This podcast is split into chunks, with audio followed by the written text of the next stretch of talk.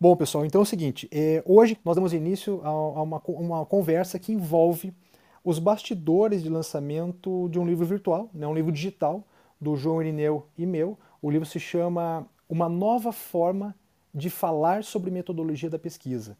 Esse livro foi feito a quatro mãos, mas ele surge de uma maneira muito inusitada, que veio a partir da fala, a partir de diálogos nossos que foram gravados num, numa sequência de aulas que nós, nós demos online para a Escola da Magistratura Federal do Paraná sobre metodologia da pesquisa.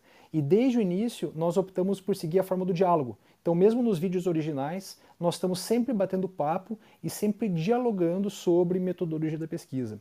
E aí, como o material ficou muito leve, nós optamos por fazer a degravação e tentar a, a, criação de um, de um livro a partir da fala. E é o que hoje nós vamos conversar, né? Como que nós fizemos e de que maneira você que está nos ouvindo pode se apropriar dessas ferramentas, desses caminhos que foram seguidos e eventualmente fazer o seu.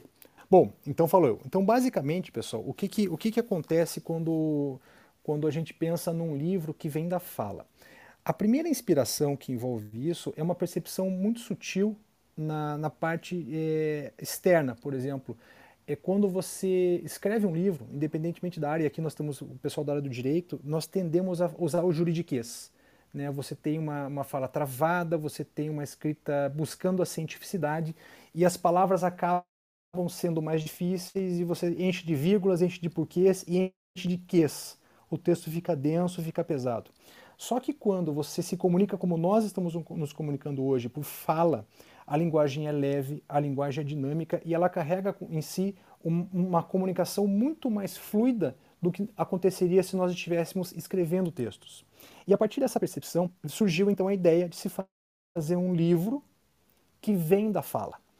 E aí eu posso dizer para vocês que esse livro ele é feito em várias e várias camadas. Cada camada com um nível de atenção específico e com uma arte específica. Né? Primeiro, a camada de produção do material, né? a produção da fala. No caso do livro que nós lançamos hoje, que é uma nova forma de falar sobre metodologia da pesquisa, nós partimos de um diálogo, de um diálogo entre dois, dois colegas em plena sintonia sobre metodologia da pesquisa. E nós também optamos por fazer esse diálogo, pessoal, para além da pura e simples busca de cumprimento de regras da ABNT.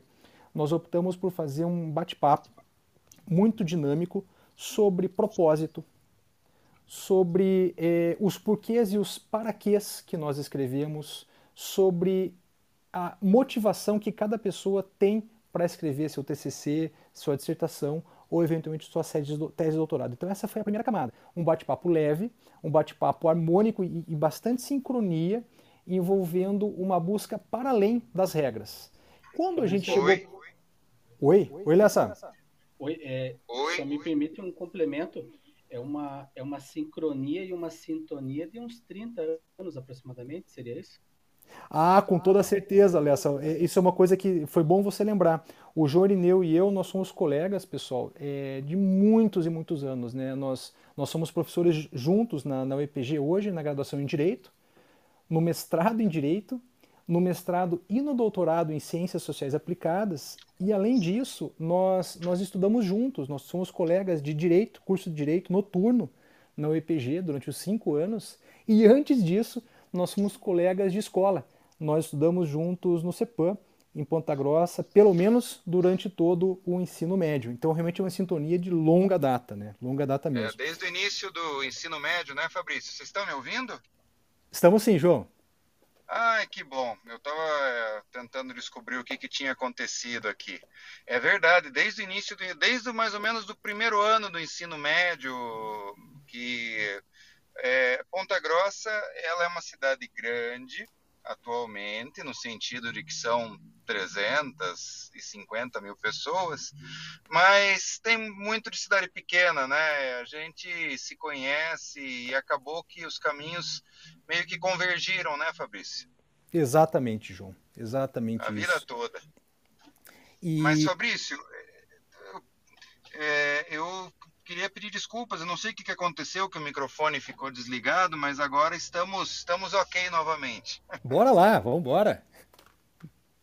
Então, é, exatamente essa primeira camada que o Fabrício estava falando, ela diz respeito ao seguinte: é, quando eu, Fabrício e eu conversávamos sobre como mudou é, a própria ideia de metodologia, né? Porque quando nós fizemos metodologia lá pelo ano de 1996, é, o enfoque que você tinha era folha de papel. Então você até tinha computador, se não me engano, naquele ano a internet estava se tornando comercial, eu acho que já tinha chegado a Ponta Grossa. Eu fui ter internet em casa em 98, né? Mas o enfoque era completamente na folha de papel. Então você ficava estudando fonte, margem, uh, e o processo da escrita em si sempre foi tido como um processo doloroso. Eu não sei se vocês lembram daquela, daquela expressão bloqueio do escritor. Você lembra, Fabrício? Quantos filmes com né, certeza, da história do, com do escritor com bloqueio, né? E a gente estudava metodologia científica e metodologia científica basicamente era você tentar replicar a partir de uma máquina de escrever ou do computador da época que sem a internet era pouco mais do que uma máquina de escrever para pelo menos do, do, ponto de vista do redator de texto, né? É você tentar replicar uma folha de papel, para você tentar escrever como se fosse um tipo de obra gráfica, né? Você padronizava o teu conhecimento, né? E isso tem muito a ver com o tipo de sociedade que nós vivíamos, que era a sociedade industrial, aquela sociedade aonde é, todo mundo tem que mais ou é, se comportar da mesma maneira, usar o mesmo produto, né? Ainda aquela sociedade de massas, né? E nós conversávamos que já isso já estava superado, né?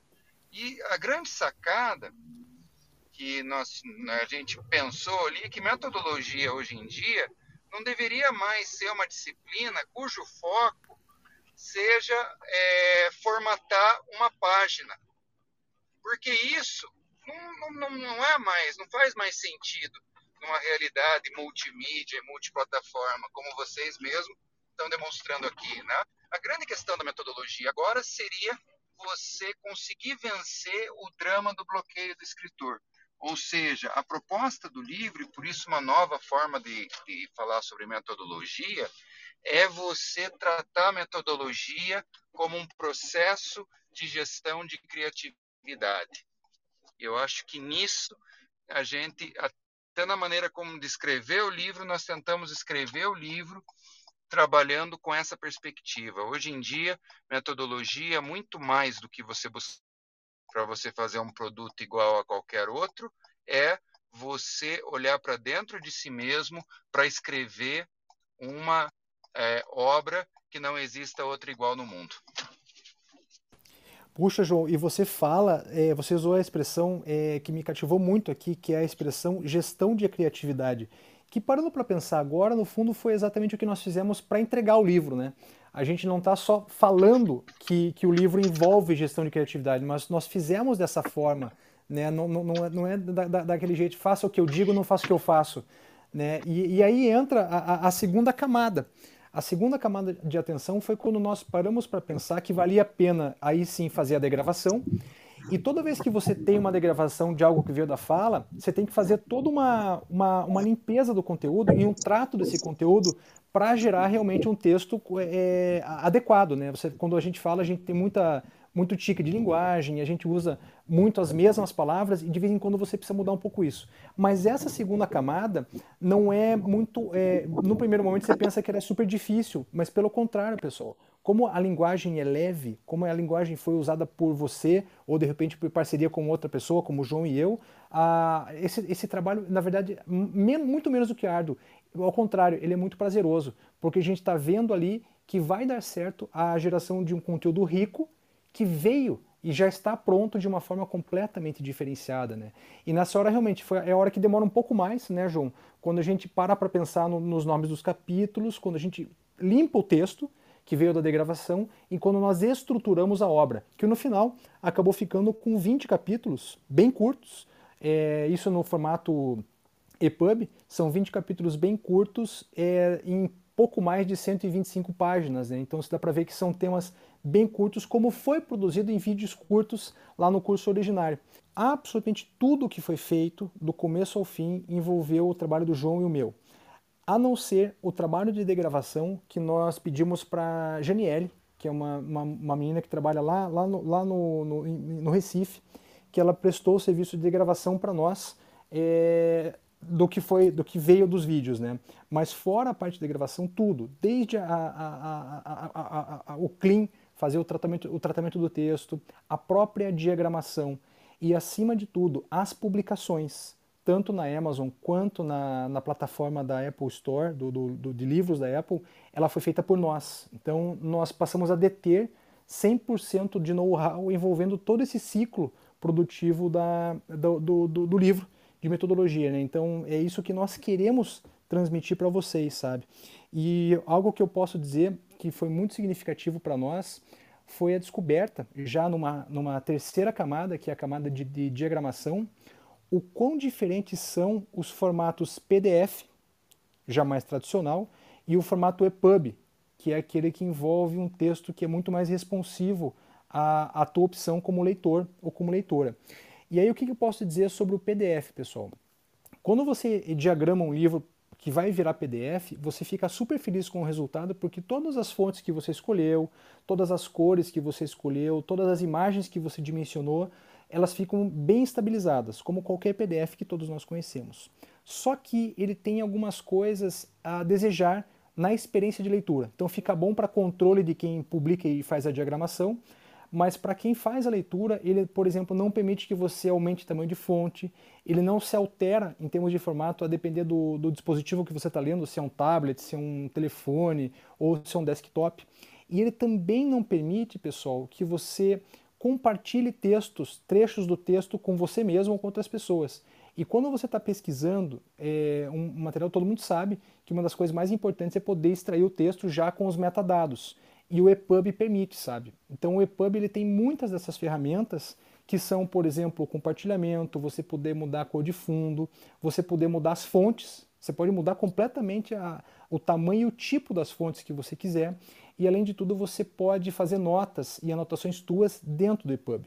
Então, como experiência de aprendizado e de interação com o material produzido, nós optamos pelo formato EPUB. Então a gente perde bastante o controle do que você vai ver como versão final, mas você, como leitor, como leitora, passa a ter o controle daquilo que você quer ver como, como interação. E uma outra dica, agora em testes que nós fizemos, envolve a parte de vídeo.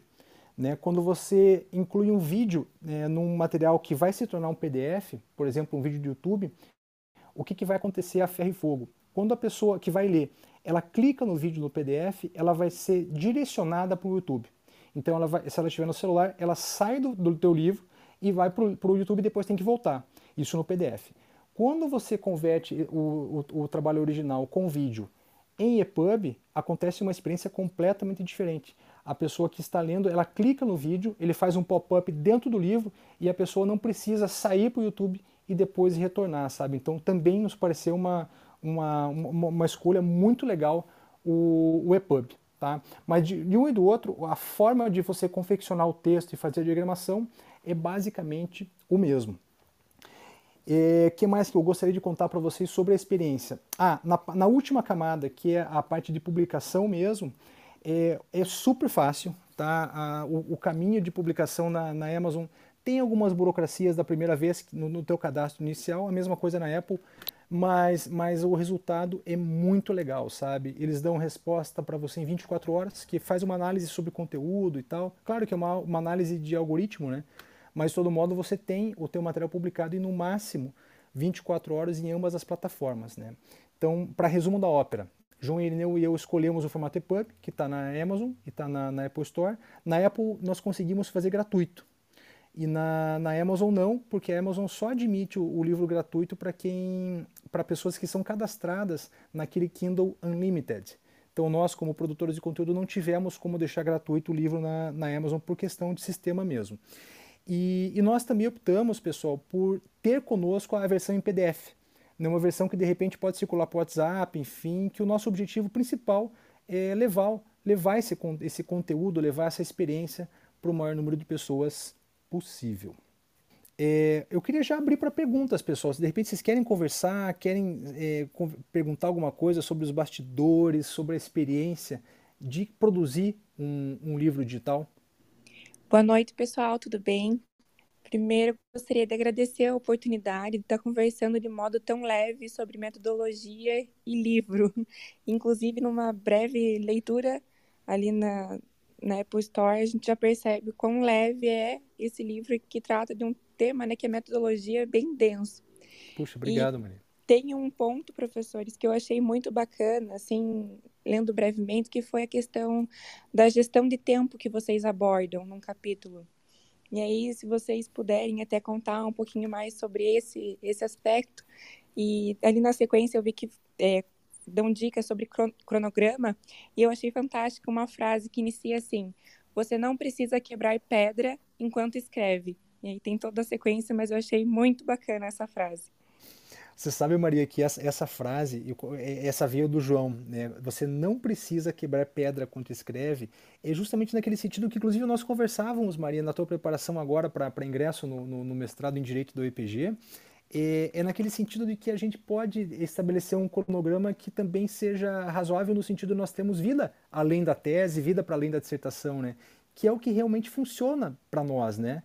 é, você estabelecer um cronograma que você possa cumprir, mas que, claro, você te, possa ter o teu lazer, você possa trabalhar em outras atividades, você possa curtir a evolução do teu, da tua pesquisa. Né? O, o grande propósito é esse, né? você ter uma entrega, mas você ter uma experiência prazerosa durante a, a, a confecção do teu trabalho. Né? E ali, Maria, eu tenho, uma, eu tenho um relato muito legal, o que, que aconteceu. Uh, quando a gente fala sobre isso, o João me oportuniza contar um pouco sobre uma experiência que eu vi em casa. O meu pai escrevendo a, a tese de doutorado dele, né? E, e o que, que aconteceu? Ele tinha, é, ele, ele, parava para escrever de segunda a sexta, das 8 e meia às 10 e meia da manhã, mais ou menos. Então eram duas horas por manhã e ele não, não, não estudava e não escrevia nem aos sábados nem aos domingos, né? E aí eu perguntei para ele no belo dia, falei, pai, será que, será que você vai conseguir desse jeito, né? A impressão que eu tenho é que você está super calmo aí e só fica duas horas por, por dia no teu trabalho. Daí ele olha para mim e fala, olha, meu filho, é, uma tese é uma dedicação de aproximadas 360 horas a esse objetivo. Então eu peguei, dividi essas 360 horas em duas horas semanais durante os dias úteis e estou cumprindo meu trabalho. Em tal mês essa tese provavelmente vai estar terminada, eu cumpri meu, meu, minha missão e tenho vida além da, da tese. E deu muito certo, sabe, Maria Luísa? Deu muito certo, eu sou testemunho disso, funcionou. E depois eu acabei aplicando para mim, sabe? Eu, eu trabalhava lá em Brasília, no, no Conselho Nacional de Justiça, numa vida muito intensa e de agenda bastante imprevisível. O Luca, recém-nascido, éramos só nós três, né? Fernando, Luca e eu, nós não tínhamos apoio nem familiar. E, e, ali eu descobri que bem cedinho, das 8 às 10 da manhã, meu celular pouco tocava, as pessoas estavam em outras atividades, enfim. E foi naquele horário que eu consegui me preparar diariamente para minha tese e consegui entregar mais ou menos da forma como eu não só aprendi, como testemunhei o meu pai fazendo. E aí está a importância do cronograma, né, Maria? Você não precisa realmente quebrar pedra para entregar teu TCC, a tua dissertação, a tua tese. Você precisa se organizar e, acima de tudo, respeitar a sua organização e até mesmo, Fabrício, contribuindo aí com a, com a Maria, é, eu trabalho alguns módulos avançados de, de criatividade potencial criativo, e uma das características é para você identificar o teu comportamento, em que horário, em que situação, em que ambiente, diante de que tipo de música ou som ou silêncio você é mais produtivo e criativo, e a partir do momento que você mapeia esse teu comportamento, o Fabrício acabou de indicar que era logo cedo, bem pela manhã, explore ao máximo para você ter um rendimento realmente íntegro, né, e puro, né? Mas muito legal aí. E você sabe, Lessa, você usou a palavra silêncio. O Jorineu também tem uma fala que nós conversamos, acho que até. Você estava, Lessa, eu tenho quase certeza que você estava nessa, nessa live e quase certeza que o Neto também estava. É um dia em que o Jorineu nos conta o que, que é a música, né? A música, segundo o Júlio nos ensina, é, uma, é, um, é um preenchimento de silêncios.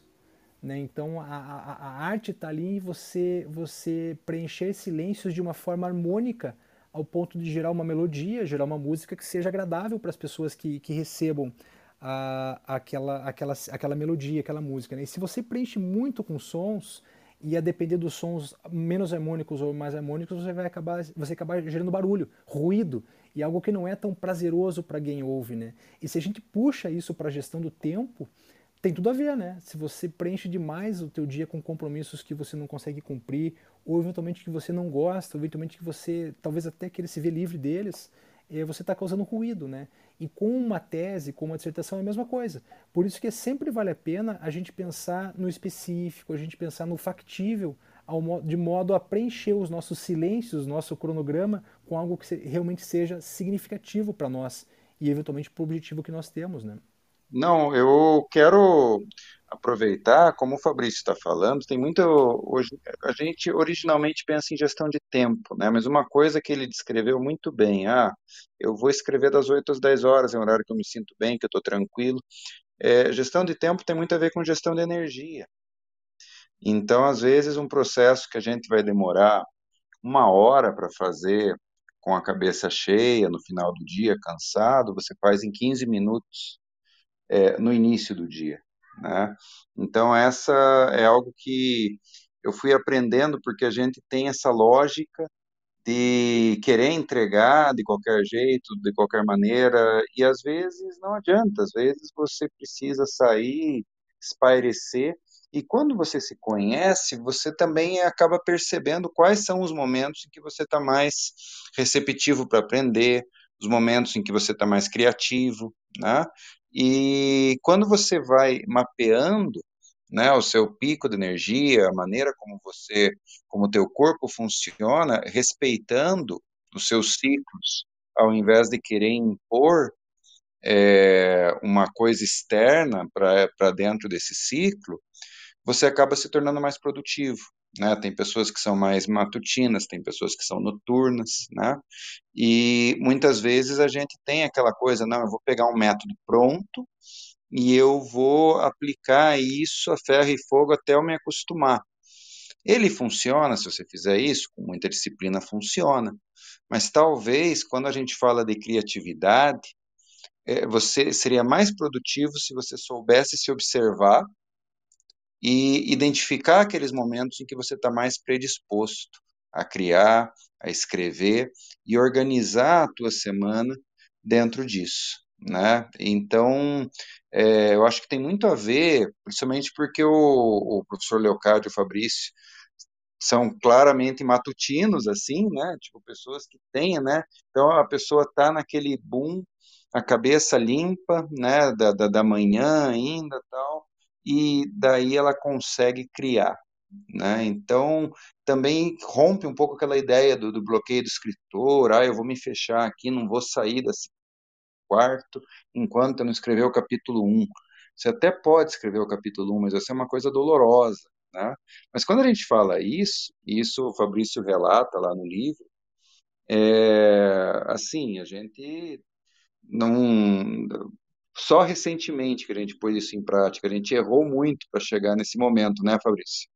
Você sabe, João, e é aí que eu vejo o quão importante a gente fazer relato de experiência e por que que tanto venho falando, pessoal, em transmissão de know-how. João e eu estamos falando sobre isso, né? Mão na massa, transmissão de know-how, porque às vezes, é, é vamos usar a palavra em inglês, shortcut, né? Cortar caminho, é, é, é um atalho, não, não um atalho no sentido pejorativo, mas é uma maneira de você eventualmente seguir um caminho que está se mostrando muito eficiente depois de muita tentativa e especialmente, né, João, erro.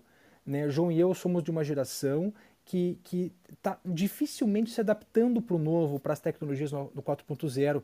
E o próprio título da nossa, da nossa conversa de hoje, né? Como fazer um livro digital, metodologia para o futuro. A gente não está dizendo que isso aqui é do futuro. Nós estamos dizendo que se de repente você seguir por um caminho como este, pode ser que você esteja se comunicar com pessoas que nem nasceram ainda, ou pessoas extremamente jovens que daqui 10 anos vão estar tá lendo o teu material, vão estar tá em contato com o teu conteúdo e certamente não são pessoas que estarão aptas ou interessadas em ler algo de uma maneira muito muito pesada, muito densa, ainda que o pesado e o denso sejam relevantes em, muitas, em muitos aspectos da produção científica.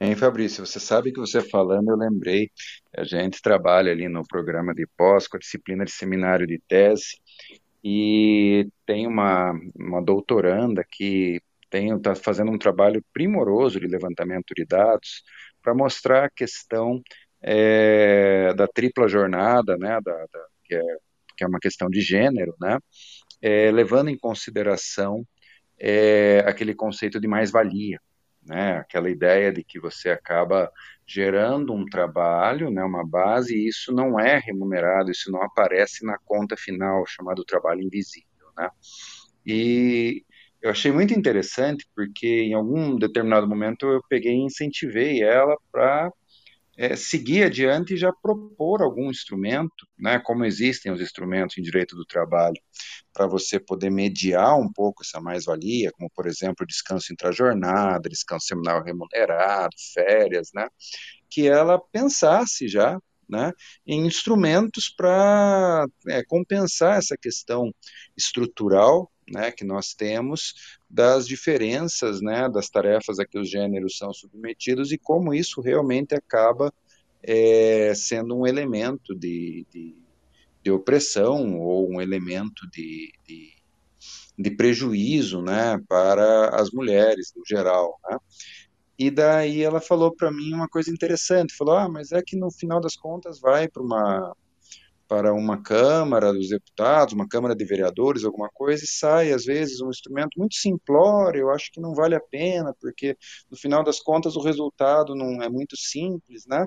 E daí eu contei para ela a história do Tribunal Penal Internacional, que ele foi concebido em 1950, mais ou menos, 1952, mais ou menos, você tinha o draft pronto, e por conta da Guerra Fria, mais especificamente ali por conta da Guerra da Coreia, ele foi engavetado. Então todo aquele projeto, né? E na época toda uma geração viu aquilo como perder um sonho, né? Porque veio logo logo no após a, o, o, Tribunal de Nuremberg e tal.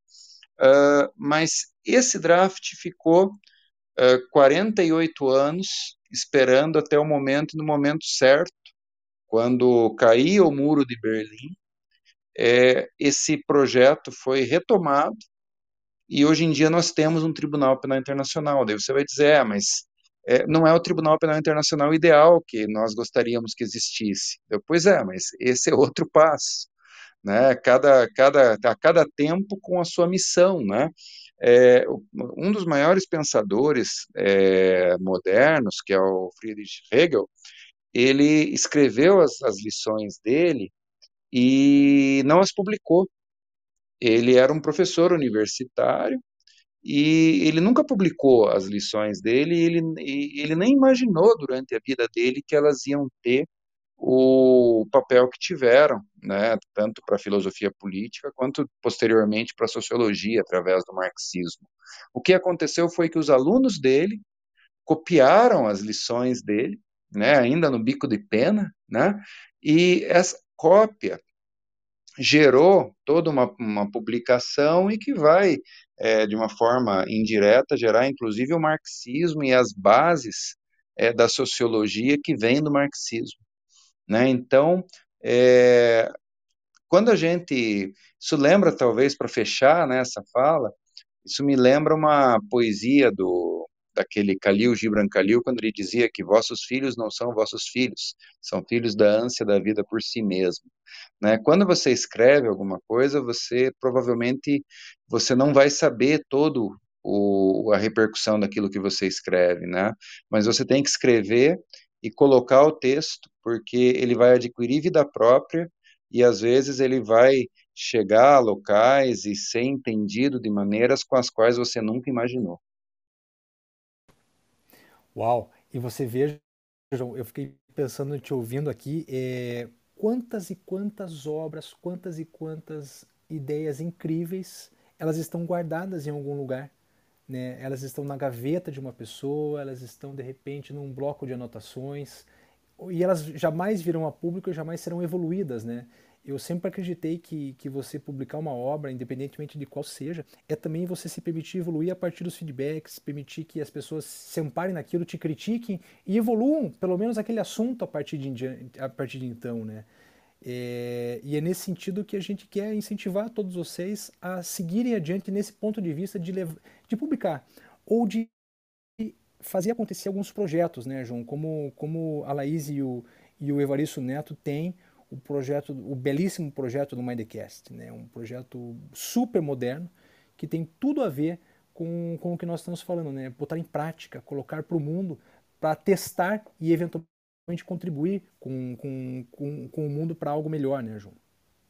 É, e é um projeto que tem, no perfil do Fabrício, ele, ele fala isso num curso, né, que é mais ou menos o fora com os gatekeepers, né, é, a gente fala que a modernidade industrial, ela trazia sempre os gatekeepers, ou seja, os guardiões do portão, né, então eram os editores dos livros, eram os donos das gravadoras que decidiam o que, que ia ser gravado, o que, que não ia ser gravado, depois seriam as emissoras de TV, a própria mídia impressa, né, os jornais, né, que diziam quem que ia, ser relevante e quem não ia ser relevante, né?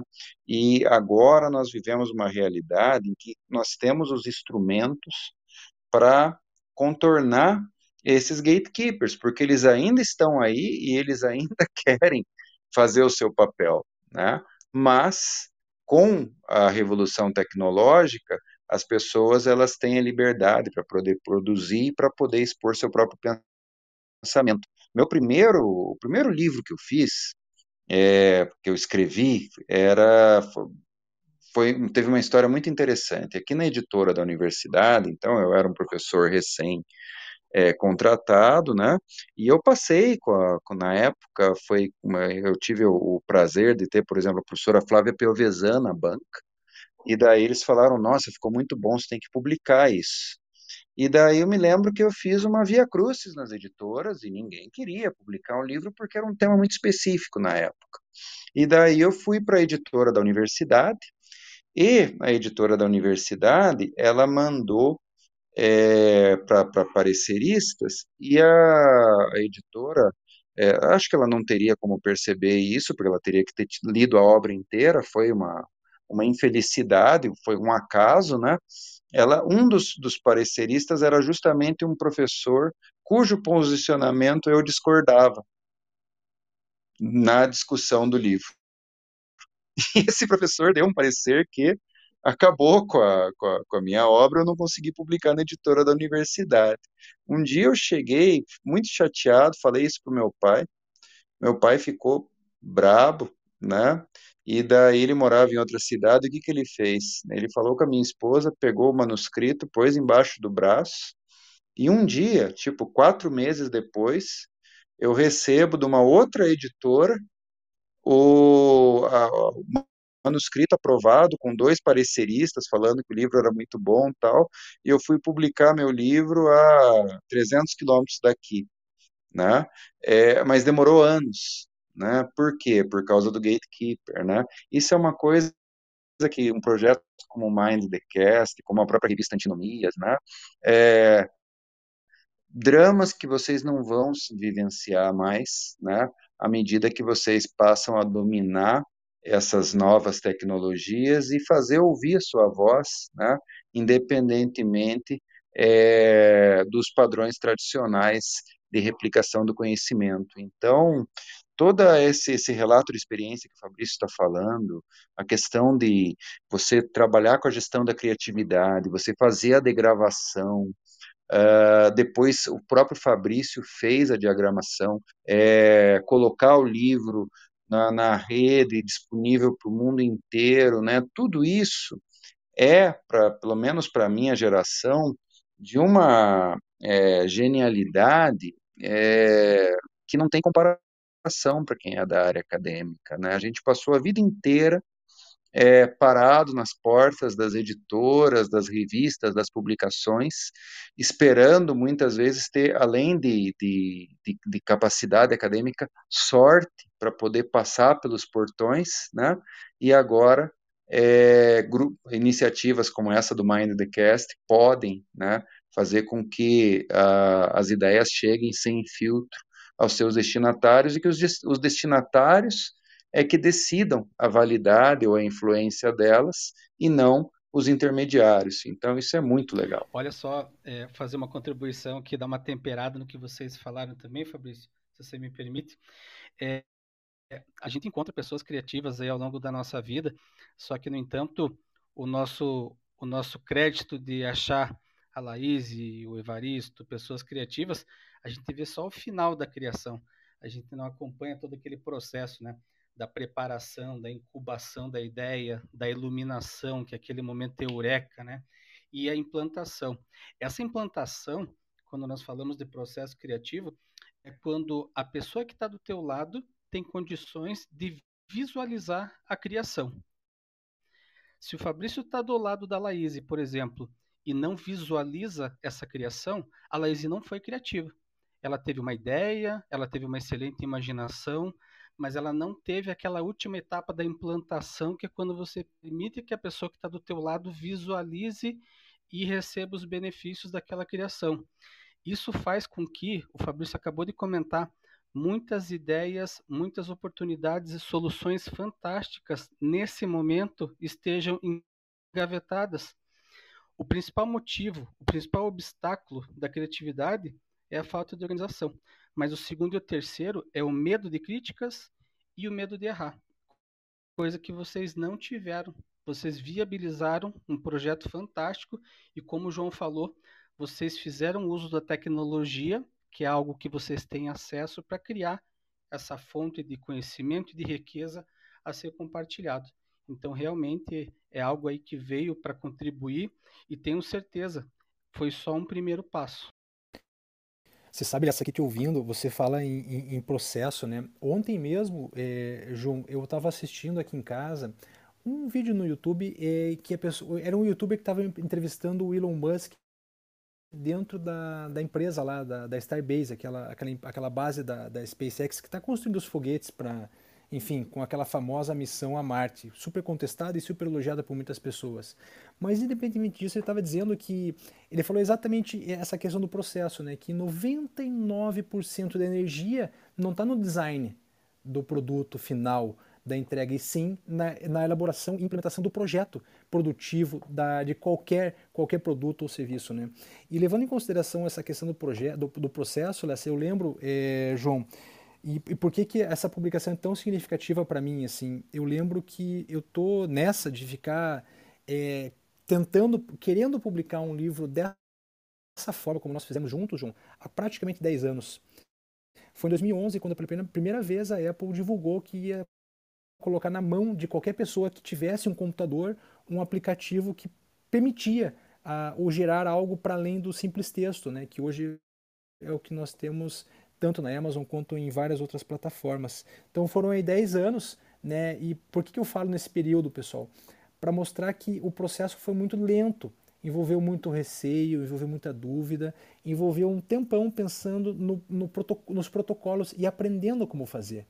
Né? E, e hoje eu posso dizer para vocês que é extremamente valoroso você ter o, e agora sim, João, o poder, né, João? O poder, e isso é realmente essa palavra mesmo, o poder de atuar sem nenhum gatekeeper, sem nenhuma pessoa que te bloqueie naquilo que você acredita que pode ser feito, seja individualmente, seja coletivamente, né?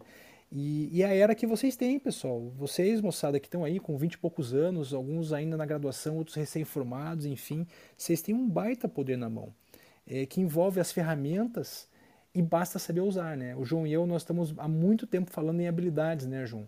É, você tem muitas ferramentas à mão, mas o que importa é ter a ferramenta e saber manejá-la.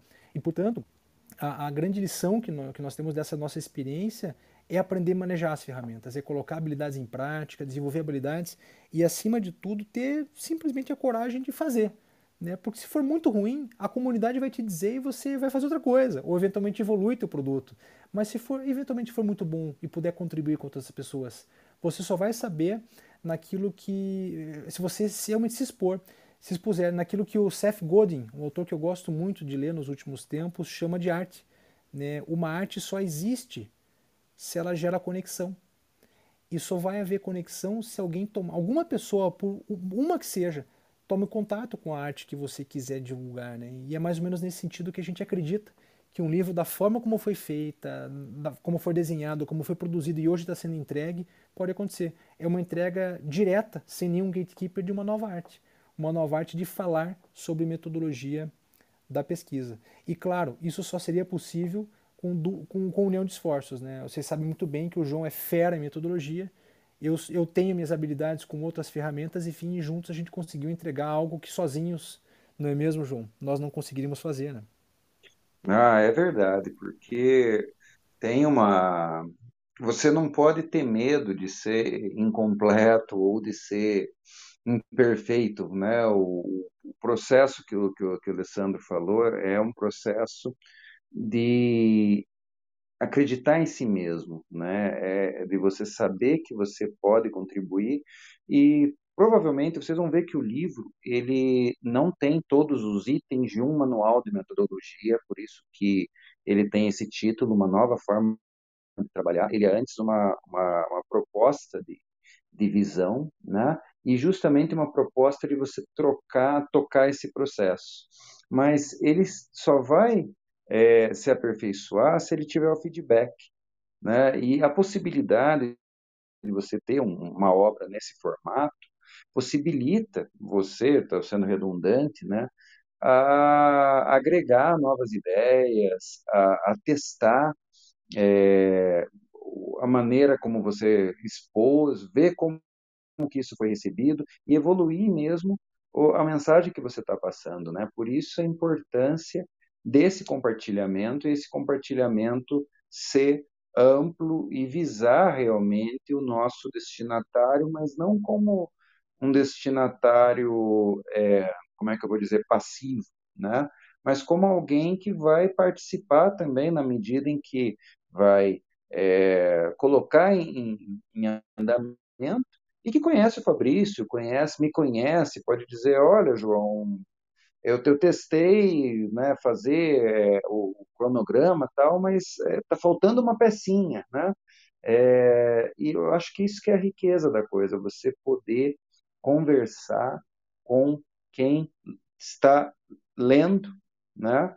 E trocar uma ideia, porque você nunca vai conseguir fazer algo perfeito numa primeira, aliás, você nunca vai conseguir fazer algo perfeito nunca. Você pode fazer algo muito bom, mas o próprio conceito de perfeição, ele é algo que, que não cabe numa, numa, numa ideia, numa obra de criatividade, né? Então, com isso, é, a gente consegue também vencer a barreira do papel impresso, né? porque a gente pode retomar e aperfeiçoar e ampliar né? com uma facilidade maior do que se fosse da, da, da maneira tradicional. Né? Isso sim, João, você fala da, da responsividade no material, né? Quer dizer, qualquer ideia que surja agora, a gente pode acessar o livro e alterar. Né? Isso é de uma vantagem gigantesca quando você está produzindo ciência, quando você está produzindo conteúdo de qualidade. Né? Um refluir num ponto de vista, numa orientação, uma correção que seja necessária.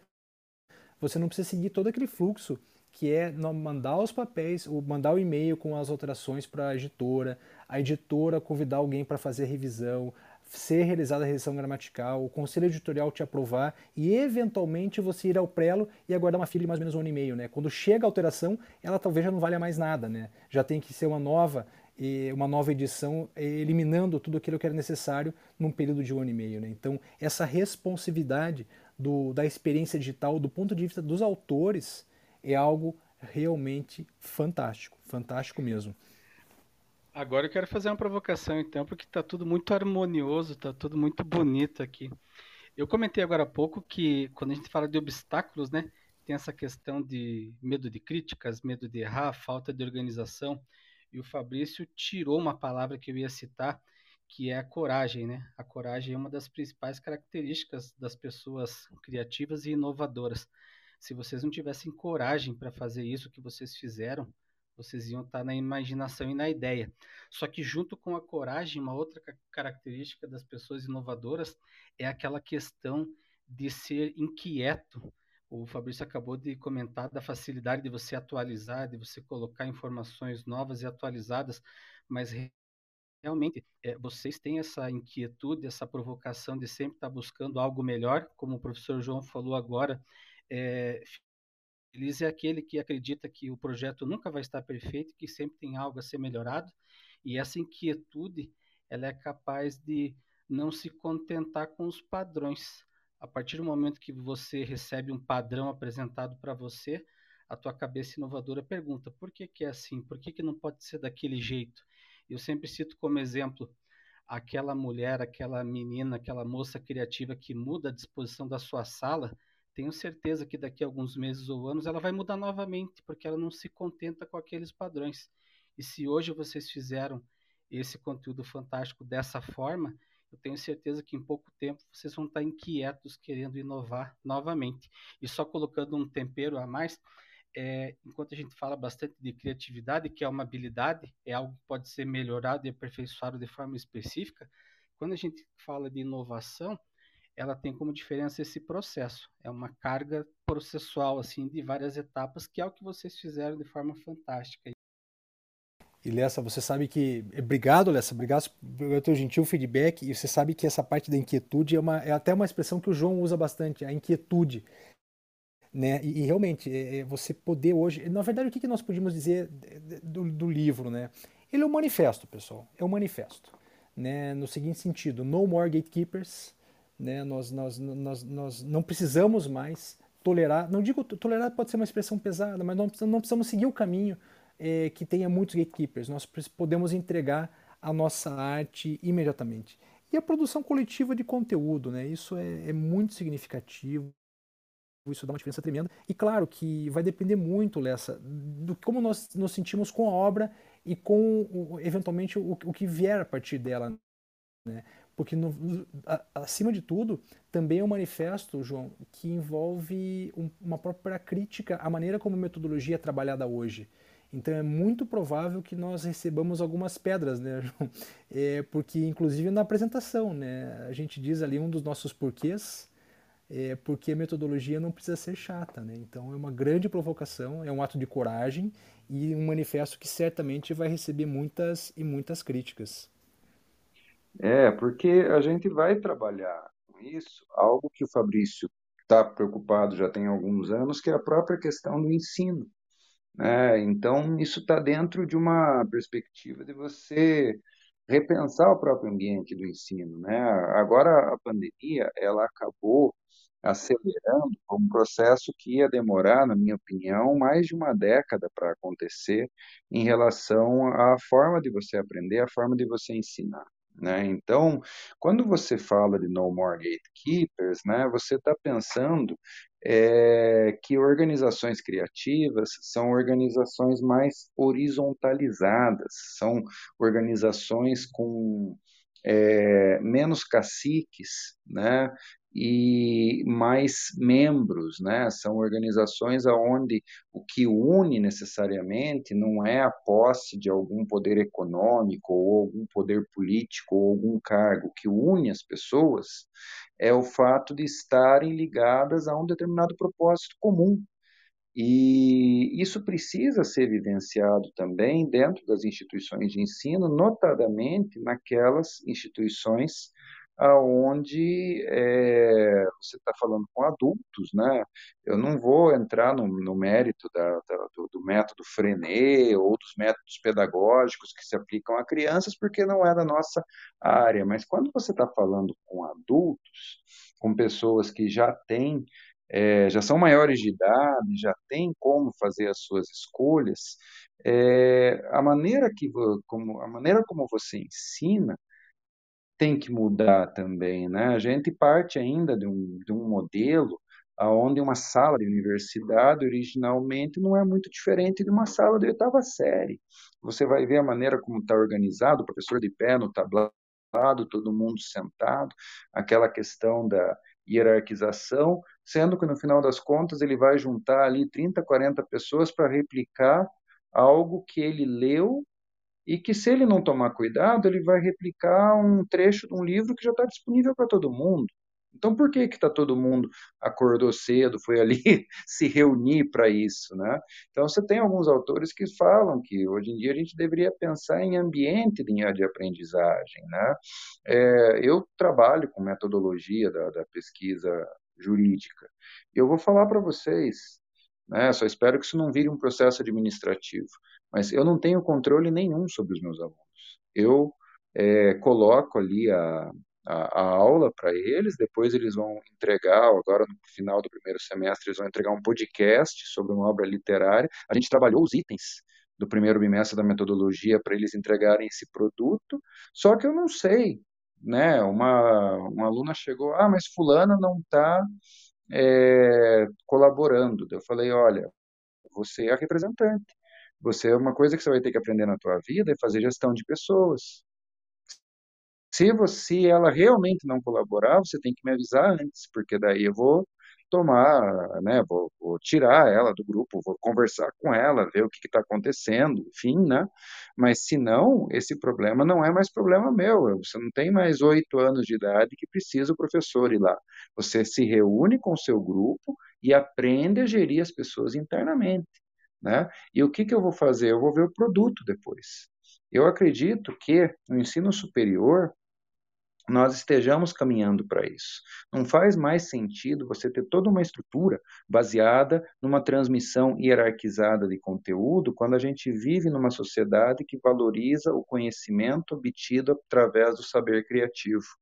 E por isso que uma nova forma de uh, estudar metodologia, uma nova forma de aprender metodologia, é justamente aprender metodologia como um processo de gestão e de incentivo da sua própria criatividade, como reflexo da sua individualidade dentro de uma comunidade onde você se encontra. Uma, uma das coisas é, é mais, mais interessantes que eu estava pensando aqui na tua fala, João, é, foi o seguinte. Eu estou é, agora já na, na, linha do que o Lessa nos provocou, né, João? O que, que pode vir pela frente, né? Uma coisa que eu venho pensando nos últimos dias, especialmente depois que deu certo o ciclo produtivo de entrega do, de, uma nova, de uma nova forma de falar sobre a metodologia da pesquisa, é o seguinte: olha a provocação que eu vou fazer para vocês. No direito, nós temos então a, a, vários atores, né? Então você tem a figura de doutrinadores e pessoas que escrevem de, de uma forma densa e muito verticalizada sobre os assuntos. E você tem a figura dos professores e professoras que muitas vezes acabam sendo tradutores de toda aquela complexidade, às vezes filosófica, ou às vezes de várias obras, para entregar um, um, roteiro, um caminho, um senso de lógica é, para os alunos em sala de aula. Né? E quando a gente pensa, João, num, em algo que nós fizemos aqui, né, em toda essa experiência de você trazer os áudios de aulas gravadas, proporcionar a criação de um livro que veio da fala, eu creio que nós temos condições, João, de criar um, uma espécie de livro no direito, que é o nosso campo de atuação principal, que não seja nem tão doutrinário, nem tão denso, mas nem tão leve como, por exemplo, não digo leve, nem tão ah, direto ao ponto como, por exemplo, o Manual para o Concurso Público, que é uma outra procura de quem estuda para o concurso público, mas um, um livro que seja uma tradução, João um livro que seja leve, como é uma nova forma de falar sobre metodologia da pesquisa, mas envolvendo, por exemplo, o direito internacional, o direito comercial, que você entende muito bem, o direito econômico, numa maneira de nós, como nós fazíamos em aula. Seria um livro que hospeda em formato EPUB os textos que vieram da fala, os vídeos das aulas que foram gravadas, os, os, os PowerPoints, em, as mídias que foram usadas em sala, de modo que fique estabilizado e o acadêmico, acadêmica possa anotar, tirar suas anotações, ele possa ter uma experiência de aprendizado permanente com aquele conteúdo e não só fugaz, como se fosse numa aula que ela vai e vai embora, né, João? O que, o que a gente escuta vai embora em 72 horas, mas a experiência de contato com algo mais, é, até mesmo sinestésico, como é um livro, ainda que digital, se está no teu celular, é uma experiência que fica, né? Então eu estou deixando essa provocação para a gente pensar aqui nesse nosso já final de conversa, né? Será que a gente teria condições de inventar algo novo, um novo tipo de abordagem que não é, de novo, não é um, não é um livro denso, mas também não é um livro muito raso, é um livro de, de roteiro, como se fosse o, o poeta Virgílio, João, é, ajudando, auxiliando na, na, na, na transição é, do inferno ao purgatório, é, o nosso, o nosso protagonista em busca de sua amada Beatriz na Divina Comédia. Ah, sim, com certeza, né? Uma, revisitar a, a questão do conteúdo a partir de uma perspectiva multiplataforma, né? Eu acho que é um desafio legal e é um desafio que dá para ser feito em conjunto, né, Fabrício? Bora lá então, né, meu amigo? Bora lá. Mas olha, pessoal, acho que já, já estamos chegando aqui precisamente uma hora. Realmente está no momento de nós, nós encerrarmos a nossa, a nossa conversa de hoje. E nós queremos agradecer agradecer a presença de todos, a confiança nessa nossa conversa e espero, sinceramente, pessoal, que essa, esse bate-papo aqui é, tenha inspirado vocês, tenha inspirado a realmente realizar os seus propósitos, né? colocar para acontecer e se expor na praça pública, né? porque, de novo, é, a tua arte só vai ser conhecida, ela só vai existir se ela estiver fora da tua gaveta, se ela estiver para além do teu intelecto, se ela for compartilhada por alguém. Não é mesmo, João? É isso aí, eu quero agradecer bastante, porque eu fiquei conhecendo, eu já ouvi falar do Clubhouse, mas eu entrei no Clubhouse hoje, então eu estou aprendendo muito com essa nova essa nova maneira de trabalhar. Então, quanto mais fazer o lançamento de uma obra a partir do Clubhouse e numa perspectiva de isso ser gravado e ser disponibilizado depois. Então, para mim tem sido um aprendizado muito interessante. Quero agradecer o Evaristo, quero agradecer a Laís, quero agradecer o, Alessandro, que tantas, o Lessa, né, que tantas contribuições trouxe aí, provocações e todo mundo que está aqui participando com a gente, e dizer que, mais do que tudo, está sendo um aprendizado e está fazendo valer a pena é, ter mais essa vitória, mais esse processo aí. Quero agradecer bastante o Fabrício também, que tem é, tornado possível né, que a gente é, consiga é, tirar as ideias do papel. Né? Eu acho que uma coisa que quero agradecer demais ele é porque sonho de todo mundo é você fazer acontecer, né? Tipo, é você efetivamente parar só de ter as ideias e começar a vivê-las, né? E quando você encontra uma parceria assim, você tem que ser grato é, por ter encontrado, grato à vida por estar vivendo esse momento. Valeu. Poxa, João, eu quero te agradecer imensamente pelas tuas palavras e, e te dizer assim, a, a, chegada, a tua chegada aí na, na, na, a partir do momento que nós começamos a trabalhar juntos, enfim, a tua chegada na minha vida nesses últimos anos, é, foi um efeito catalisador, verdadeiramente catalisador, viu, João? Em termos de inspiração, em termos de realmente tomar coragem e retomar algumas coisas que estavam paradas, enfim, e sem a nossa atuação em conjunto, é, tenho sinceras dúvidas se nós estaríamos entregando esses, essas, essas, fazendo essas entregas e vivendo esse sonho acadêmico que para mim está sendo muito, muito, muito instigante. E espero que a nossa parceria continue, viu, João? Porque realmente para mim é, é, é, tem sido maravilhoso trabalhar com você. Então, muito obrigado mesmo, João. E eu também quero ah, agradecer, então, fazendo o nosso encerramento, né? Neto, é, Laís, por toda a programação, por toda a ideia do Mindcast. Maria Luísa, por tuas, tuas observações sinceras sobre a obra que você já tomou contato. Lessa, como sempre, conosco, ah, participando de maneira bastante proativa, bastante nos, nos incentivando bastante a continuar. E claro, também agradecer o Carlos, Maria, Bedim, Melina, Paulo e Ana que estão conosco até agora. Moçada, até a próxima. João, mais uma vez, muitíssimo obrigado, meu amigo. E até a próxima. Valeu, Fabrício. Eu que agradeço. Valeu. Até a próxima.